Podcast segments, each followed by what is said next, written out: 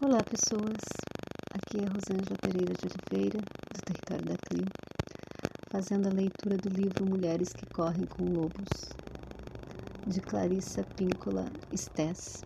Nós estamos no capítulo 6, O Patinho Feio, e hoje nós vamos falar do isolamento como dádiva.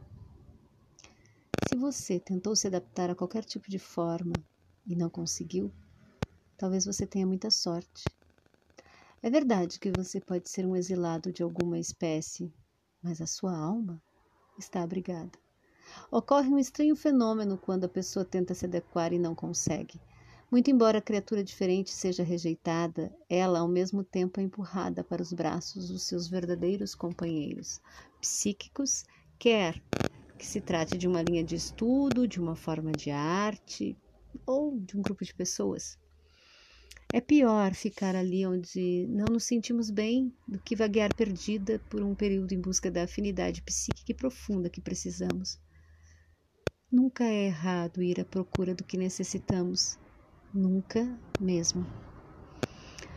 Há algo de útil em toda essa torção e tensão. Algo no patinho está sendo temperado, está sendo reforçado por esse isolamento. Embora essa situação não seja algo que se deseja a ninguém por nenhum motivo, seu efeito é semelhante ao da produção de diamantes pela pressão aplicada ao carbono puro. Ela acaba levando a uma profunda amplidão e clareza da psique.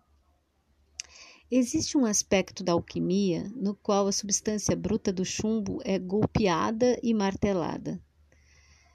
Embora o isolamento não seja algo que se deseje por ser divertido, provém dele um ganho inesperado. As dádivas do isolamento são inúmeras.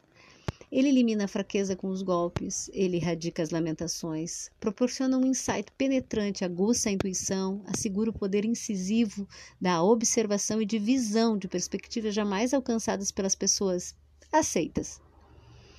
Apesar de ter seus aspectos negativos, a psique selvagem consegue resistir ao isolamento. Ele faz com que tenhamos um anseio ainda maior no sentido de liberar nossa própria natureza verdadeira e provoque em nós um desejo intenso por uma cultura que combine com essa natureza. Só esse anseio, esse desejo, já faz a pessoa prosseguir. Ele faz com que a mulher continue a procurar, e se não consegue encontrar a cultura que a estimule, geralmente ela resolve criar ela mesma essa cultura. Isso é bom pois se ela criar, outras que vinham procurando há muito tempo chegarão misteriosamente um dia, proclamando com entusiasmo o fato de estarem procurando por ela o tempo todo. Gratidão pela companhia. Namastê.